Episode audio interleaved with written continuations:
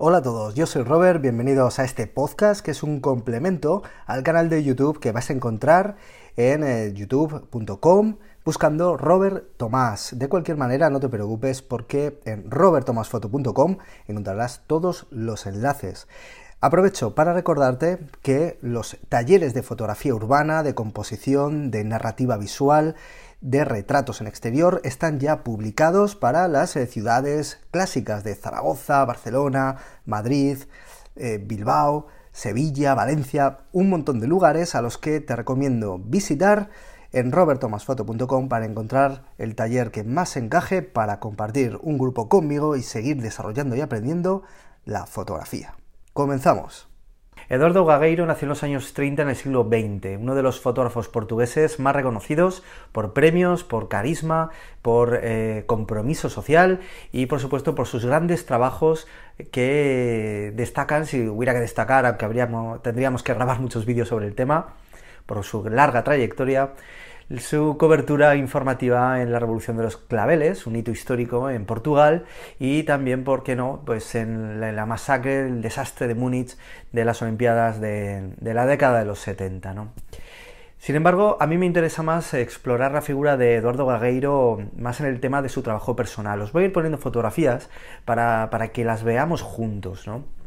Eh, es un fotógrafo que, bebe mucho de lo que era la influencia de Cartier-Bresson y esa corriente de fotografía documental en la cual podríamos incluso catalogar como fotografía humanista, por la preocupación del autor por retratar no solo a la persona o a las personas que aparecen en las fotografías, sino también incorporarlas y contextualizarlas dentro de una sociedad. Una sociedad que por lo general y por lo que estáis viendo no era demasiado amable con estas eh, personas.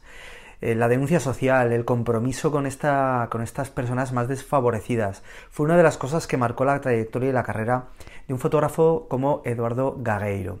Sin ninguna duda, y si hablamos puramente técnico de, cómo era este fotógrafo portugués, habría que decir que tenía una, absoluta exquisitez a la hora de componer los planos urbanos. Es muy difícil, muy complicado y tienes que trabajar mucho la escena para encontrar el momento o, el instante decisivo que decía Katy Bresson precisamente y que al final eso no surge de la nada, surge pues a la hora de, trabajar una escena, eh, pues ver exactamente qué quieres contar, qué quieres transmitir y, fotografiar y trabajar y hablar con unos, eh, ver cómo se mueve la vida y cómo respira la calle. Yo creo que es algo de las cosas que, son importantes aprender de este tipo de fotógrafos, más que eh, cosas técnicas, que al final eso, es lo más sencillo de la fotografía.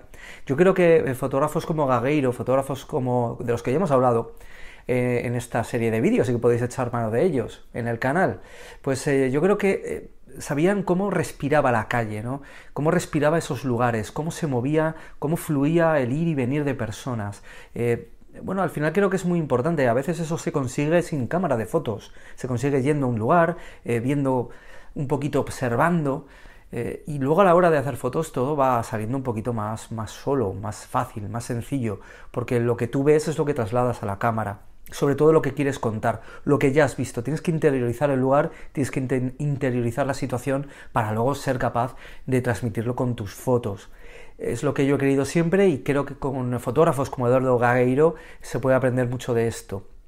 En cuestión de, eh, de premios, de reconocimientos, pues ya digo, podríamos estar mucho tiempo hablando porque es uno de los fotoperiodistas eh, más condecorados y premiados de, Portugal, por supuesto. Eh, creo que Gagueiro es uno de los grandes, eh, tanto por su composición geométrica perfecta, como digo, una delicia de, composición cada una de las fotos, sino además cómo nos traslada ese momento, ese lugar, a, cómo empatizamos rápidamente con las personas que aparecen en sus fotografías, esos retratos, esas miradas.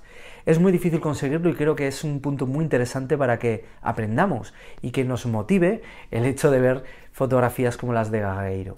Espero que os haya picado la curiosidad, espero que profundicéis un poquito en la obra de, este fotógrafo portugués, del cual os voy a dejar un enlace a su página web, eh, que encontraréis muchas más fotos, su biografía, etcétera, etcétera, en el comentario o en la caja que hay debajo del vídeo en YouTube.